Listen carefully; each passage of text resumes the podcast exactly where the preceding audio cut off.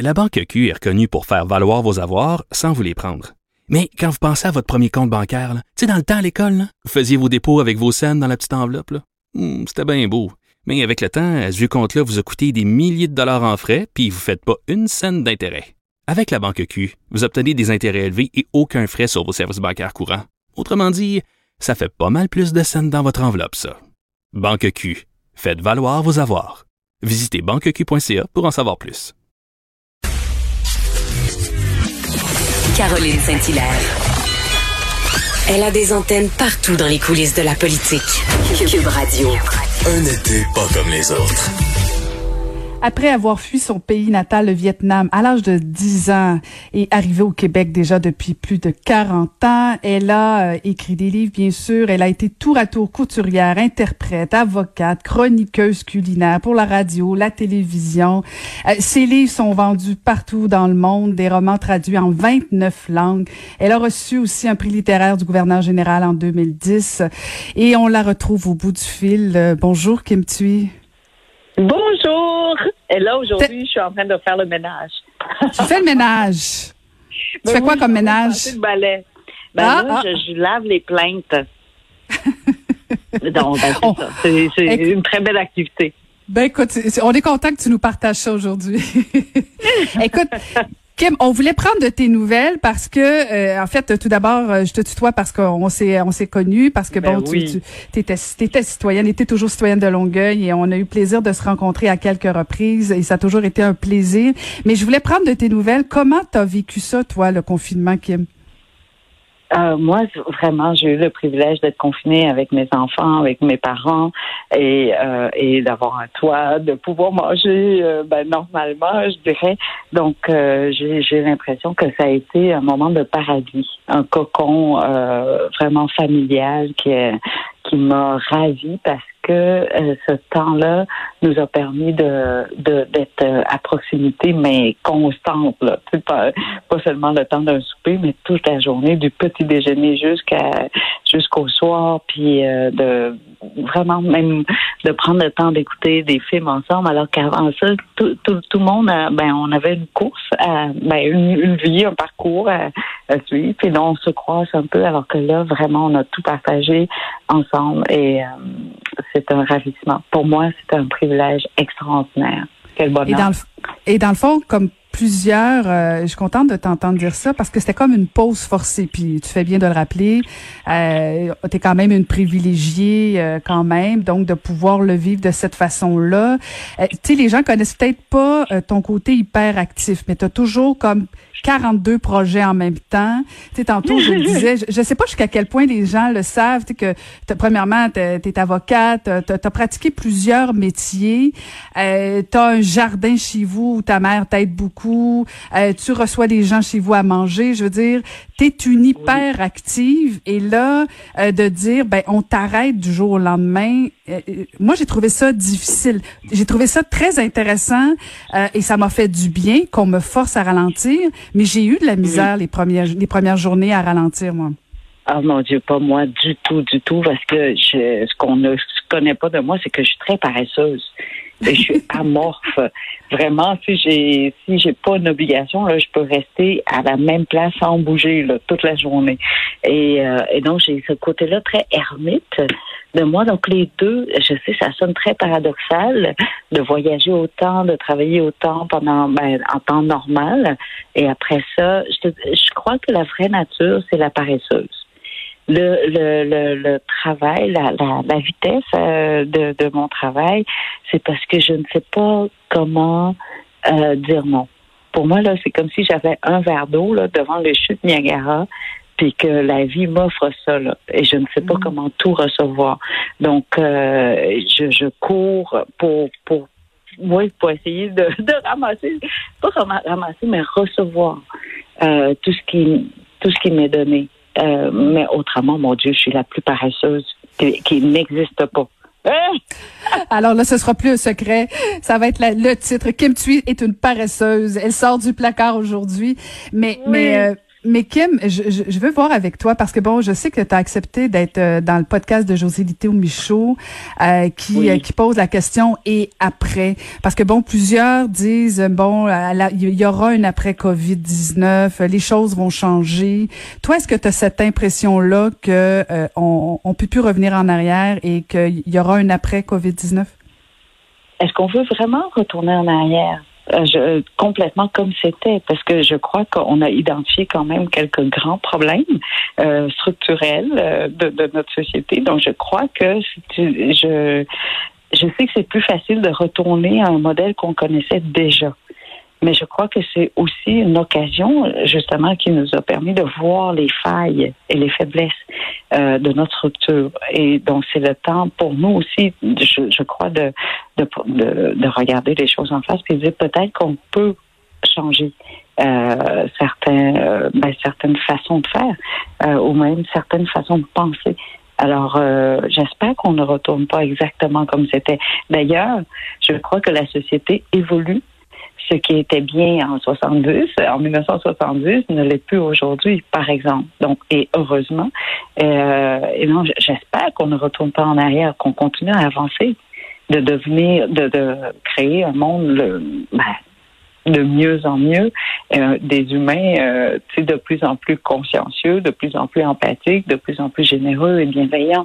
Alors, euh, et ça, on voit, tu euh, je crois aujourd'hui, euh, on, on, fait plus attention les uns aux autres qu'auparavant, je crois. On est plus à l'écoute, on est encore très loin du, du but parce que c'est à l'infini, mais je crois qu'on peut aussi regarder les, les, tous les changements qu'on on a déjà réussi à faire. Donc, on ne devrait pas avoir peur de continuer à évoluer et à changer. Hmm. Est-ce que euh, ça je, regarde la, vague de dénonciations qui, euh, qui sont euh, sur les réseaux sociaux. Euh, Est-ce que c'est un peu ça? Est-ce que on on n'en peut plus puis on dit justement euh, on fait attention aux autres, on, on, veut reprendre le droit à la parole parce que toi aussi tu as fait une publication sur tes réseaux sociaux avec une grande élégance, soit dit en passant. Euh, tu as rappelé une, une, expérience que tu avais vécue. Euh, je sais pas si tu veux en parler, oui, oui, oui, j'ai trouvé ça très élégant de ta part, la façon que tu l'as fait. À l'époque, on peut faire un commentaire, euh, je sais pas, de dire euh, euh, à une collègue ou bon, en tout cas, euh, ou même, à l'époque, de demander à notre adjointe ou à notre, de, de, de est-ce que tu vas, va me prendre un café ou je sais pas trop, ou faire un commentaire sur son corps ou sur sa. Et, et, à l'époque, on n'était pas du tout, on on ne réalisait même pas que c'était déplacé. Parce que ça faisait partie des mœurs, des us et coutumes de notre société. C'est avec le temps qu'on réalise que la personne qui reçoit ce genre de commentaires-là n'était pas confortable et se sentait euh, euh, humiliée ou offensée. Et aujourd'hui, on le, on le ressent et on le dit. Et on a changé notre attitude. Et ce que j'ai montré, justement, ces messages-là que j'ai reçus, euh, peut-être que ces messages-là, il y a 30 ans ou il y a 40 ans, personne n'aurait sourcillé, personne n'aurait trouvé ça déplacé. Mais aujourd'hui, en, 2020, on, trouve ça terrible. Et c'est là où je voulais qu'on voit les,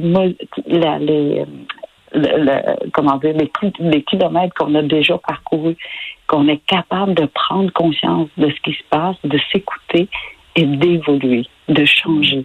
Et donc, mon poste, ce n'était pas de, dire seulement que ça, c'est pas correct, mais de dire aussi que justement, on est rendu meilleur aujourd'hui. Parce qu'on mm-hmm. n'accepte plus ce genre de, commentaires. Parce qu'on prend soin les uns des autres. Et puis, on va continuer à s'écouter.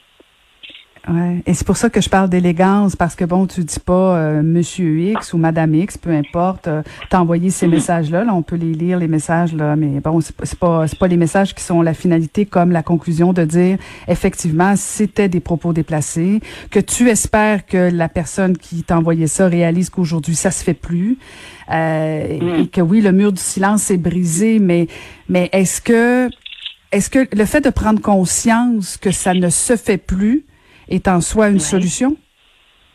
Euh, c'est déjà un début. C'est déjà un début parce que, comme je disais, ce message-là, j'ai pas mis le nom de la personne parce que je crois que la personne elle-même si elle, elle lit ces messages-là sans savoir que ça venait de de de de, de, de lui, c'est un monsieur, donc euh, euh, il, il va trouver que c'est inacceptable. Mais il ne s'est pas vu. Et je crois que dans la vie, il faut aussi se donner, euh, euh, comment dire, accepter que la personne ne puisse pas tout voir de soi. Euh, dans ce sens où je crois qu'on ne peut pas voir ce qui est dans notre dos ou comment est notre dos, comment est notre démarche. Les autres vont reconnaître notre, démarche ou notre dos avant nous. Si on se filmait, là, on se reconnaîtrait pas parce qu'on on, on ne voit jamais ce côté-là de nous. Et donc, il faut, euh, de un, nous-mêmes, d'écouter les autres qui nous décrivent de dos de quoi on a l'air. Mhm. et de l'autre de prendre conscience. Oui, puis nous aussi, quand on parle du dos de l'autre, on doit donner le droit à l'autre de ne pas savoir de quoi il a l'air. Donc, des fois, on dit des choses et on ne réalise pas l'impact que- de- de- du message. Comment est-ce que l'autre reçoit?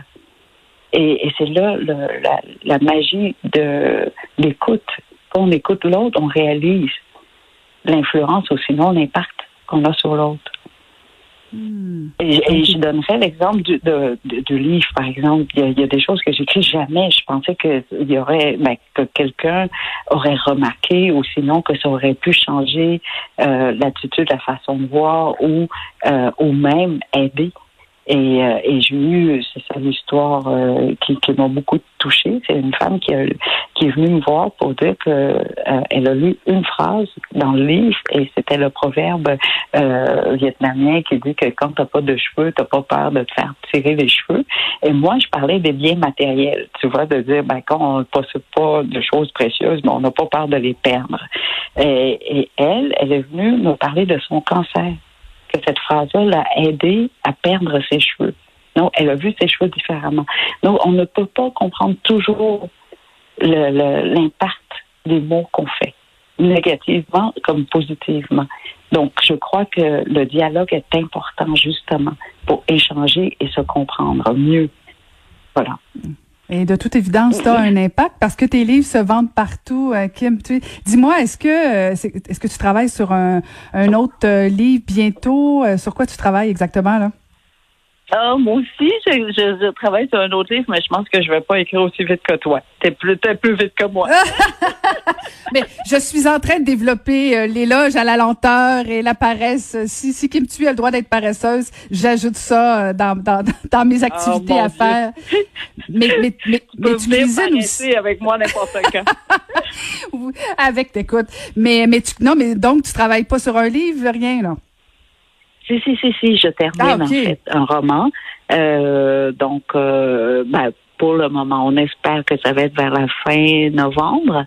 Euh, mais euh, je, je, en tout cas, là, il faut pas qu'on parle trop fort parce que mon, ma maison d'édition, on va comme, hey, on a prévu pour fin novembre. Dis pas que peut-être que tu n'arriverais pas à cette date-là. Ben là, c'est sorti publiquement. Ça va sortir en novembre. Alors, lâche la paresse. Va écrire un peu, Kim. C'est ça. et- Je lâche le balai, là, puis je... Oui, oui, lâche les plaintes. Lâche les plaintes. Quand t'es rendu à laver les plaintes, c'est parce que c'est pas mal propre, Kim, ça va aller.